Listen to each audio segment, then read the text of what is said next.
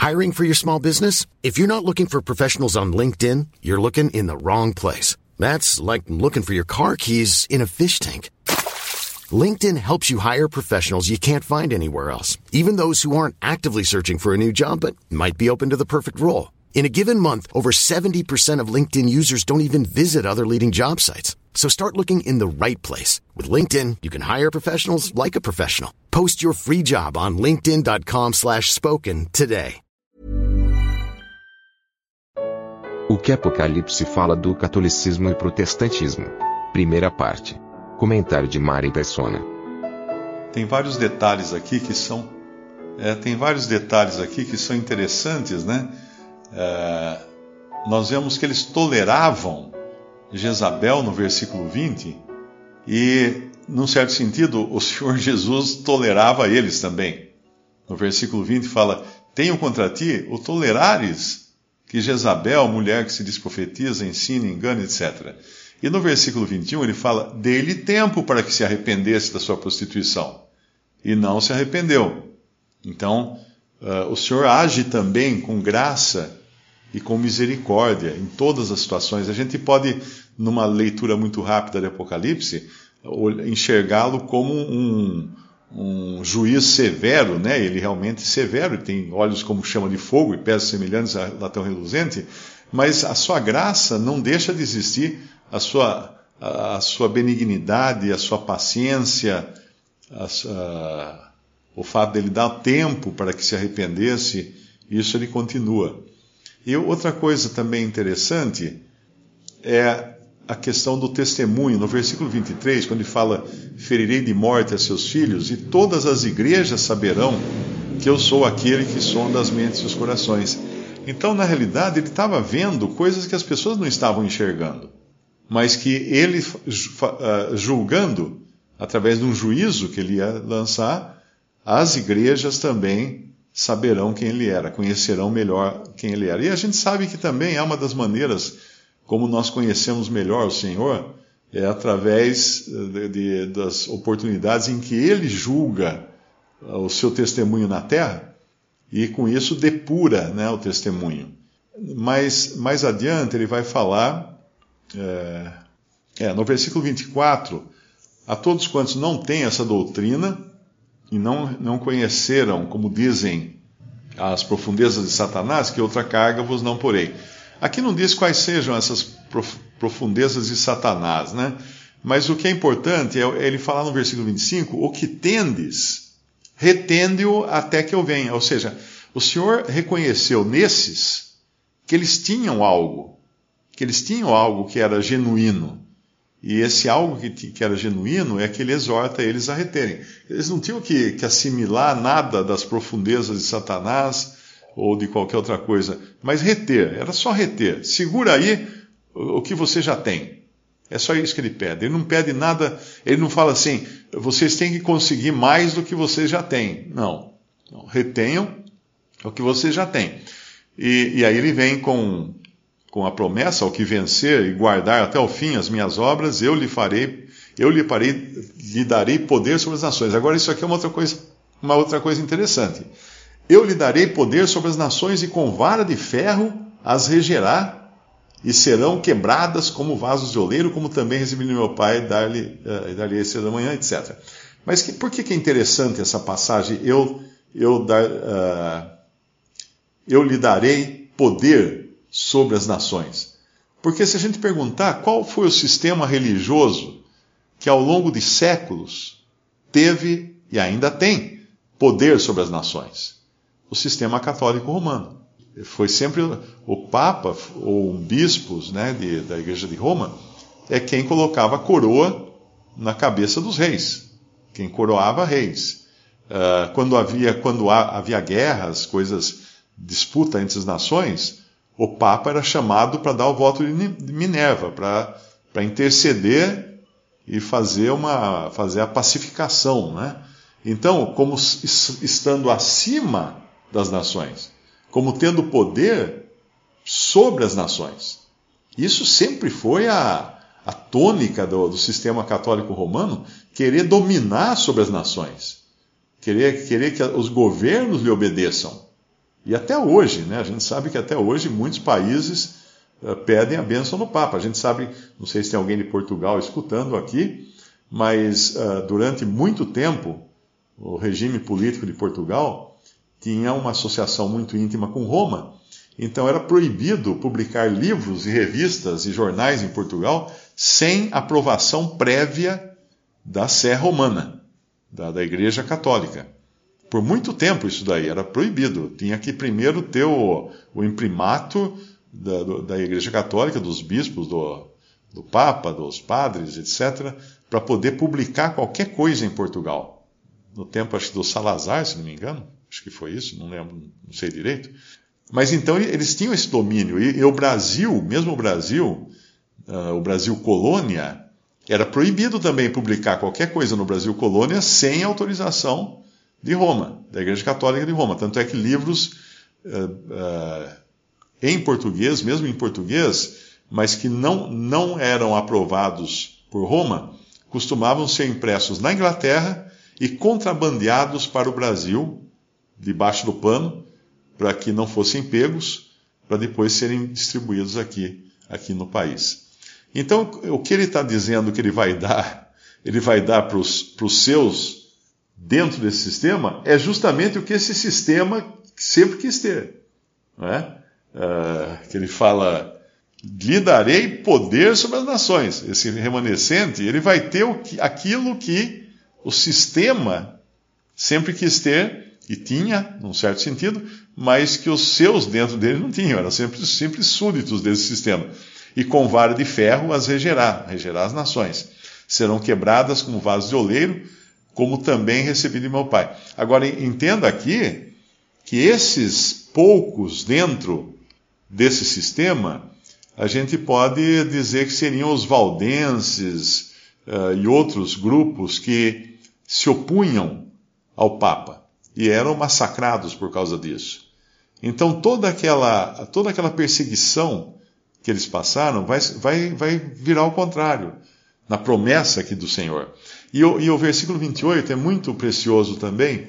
É bom a gente entender que essas promessas, embora elas sejam dirigidas a cada igreja, por causa do caráter com que ele fala em cada igreja, elas são estendidas também a cada crente, né? Porque são, são promessas, são desejos do Senhor, e o Senhor não, não nos priva também de muitas dessas coisas. Por exemplo, no versículo 28, dar-lhe-ei a estrela da manhã.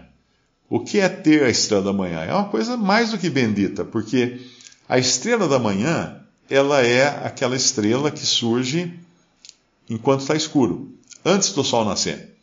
E nós sabemos que na Bíblia, Jesus, Cristo, é, é tipificado como o sol da justiça, um sol de justiça. E a estrela da manhã é aquela que nasce antes do sol de justiça. E isso aqui é um sinal muito gostoso, né? muito, uh, muito precioso para o nosso coração, de pensar que antes que Cristo venha para reinar, para julgar as nações como sol de justiça, com toda a sua luz, o seu fulgor, iluminando tudo e, e desvendando todos os pecados que estão escondidos dos homens, né? Uh, antes que ele venha das nações, Antes que ele venha assim, ele virá como estrela da manhã para os que o esperam.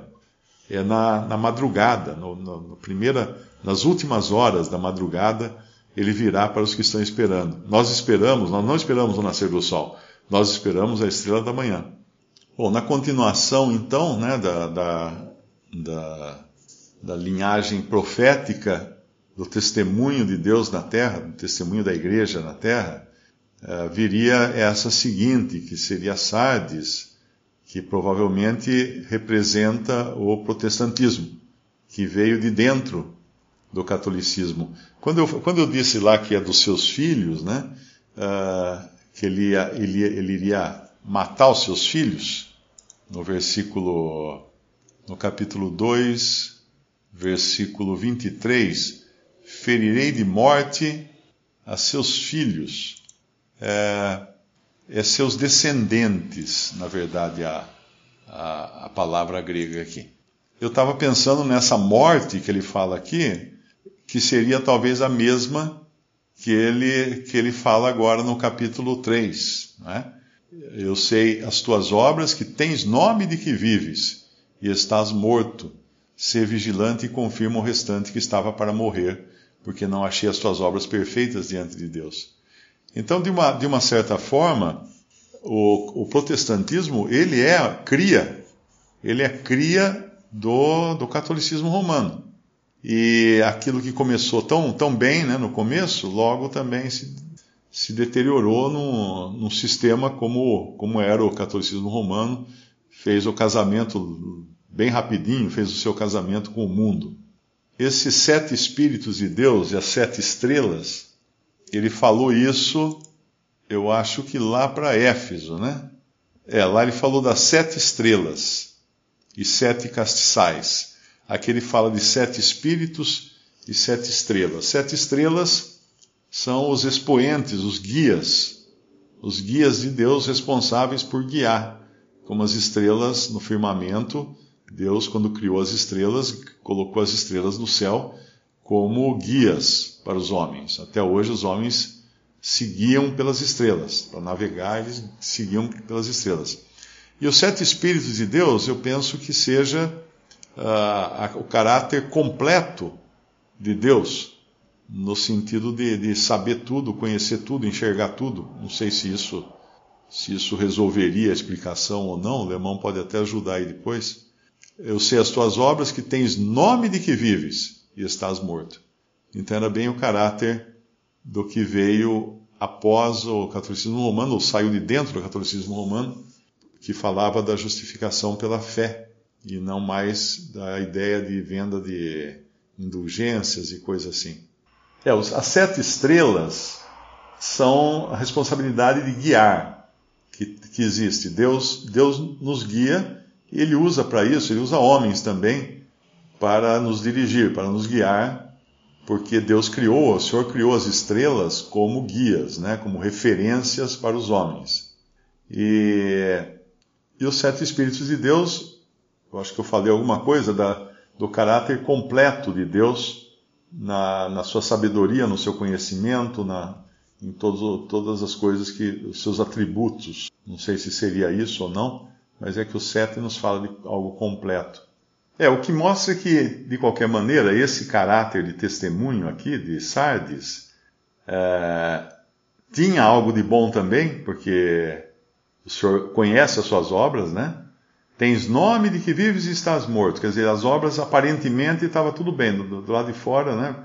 Por fora, bela viola, né? Por dentro, pão bolorento. Ser vigilante confirma o restante que estava para morrer. Então tinha coisa que ainda tinha uma chama de vida neles. Porque não achei as tuas obras perfeitas diante de Deus. Lembra-te, pois, do que tens recebido e ouvido, guarda-o e arrepende-te e se não vigiares, virei sobre ti como um ladrão. Agora, é, e não saberás a que hora sobre ti virei. Agora, ao, dizer isso, o Senhor está falando algo que é um juízo bastante temeroso para eh, os cristãos, porque em nenhum momento um cristão deve esperar o Senhor como ladrão. E, e é interessante quando fala que virei sobre ti como ladrão, é interessante que o protestantismo, embora tenha resgatado a, a, a doutrina da justificação pela fé, ele não resgatou a doutrina ou o conhecimento da, da, vinda do Senhor, de se esperar o Senhor, da igreja esperando o Senhor na sua vinda. Porque ele continuou a professar a mesma coisa que o catolicismo romano professava. Qual era essa mesma coisa? De que o evangelho do reino seria pregado até o fim, então viria o fim. Eh, por todo mundo, então viria o fim. Então a Igreja Católica adotou esse lema de levar a bandeira de Cristo por todo o mundo, conquistando inclusive terras, conquistando países com exército e na, na marra. Tinha que levar na marra. Como fizeram no Brasil, evangelizavam os índios, convertiam os índios todos, como fizeram em vários países, no Oriente, na África, onde iam, ia, ia também o exército, ou ia em conluio com uh, algum governo para fincar bandeira também nesses países, como sendo a bandeira da cruz. E a gente sabe que até o Japão foi evangelizado dessa maneira por São Francisco Xavier. Foi o primeiro ocidental a levar a palavra da cruz no Japão, com todas as dificuldades, né, e todos os erros, às vezes misturado com, com idolatria e tudo mais do catolicismo, mas levava-se a palavra da cruz. A pessoa sabia que Cristo morreu, derramou seu sangue pelos nossos pecados, tudo isso está no, no, credo, no credo né, do, dos apóstolos. Mas não a vinda, não o, o, aguardar a vinda. Tanto é que é, é notório isso no credo, né? De creio em Deus Pai, Criador dos céus e da terra, Jesus Cristo, seu Filho, tal, eu não lembro agora, mas não fala da vinda, não fala da esperança da igreja para guardar o Senhor a qualquer momento. Fala da doutrina católica e a doutrina protestante tem a, idade da, tem a ideia da vinda de Cristo para castigar os ímpios, para julgar os ímpios e uh, fazer o juízo final. Essa que é a, a vinda de Cristo que, que é crida dentro do catolicismo e do protestantismo. Tanto é que eu, numa, numa das reuniões de 2014, eu acho, uh, que eu gravei, e eu dizia que o presbiterianismo não espera pela vinda de Cristo. Nossa, eu tomei uma vaia. Tem, já duas pessoas escreveram para mim, indignadas, que são presbiterianos, né, defensores da sua, da sua religião, falando assim: como não?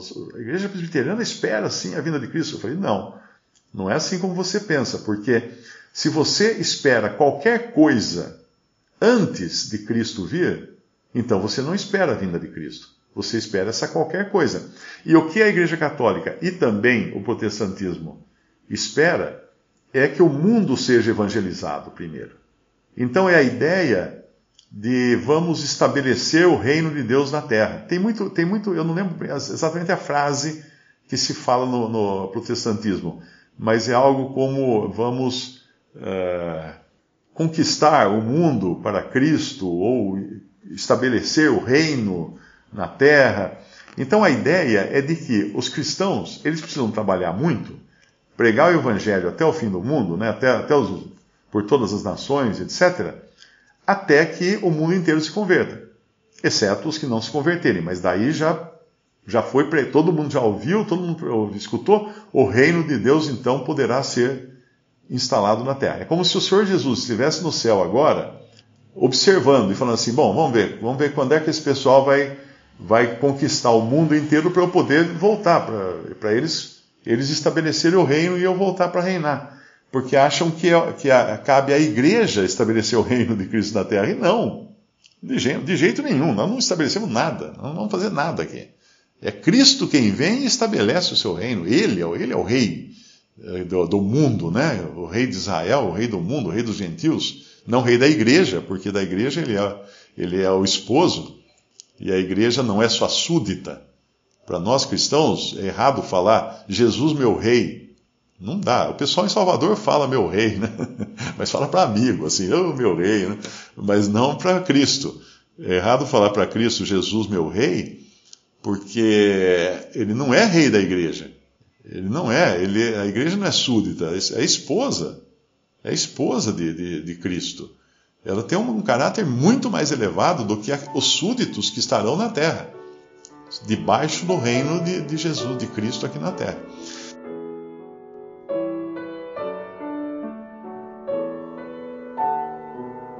Visite respondi.com.br. Visite também 3minutos.net.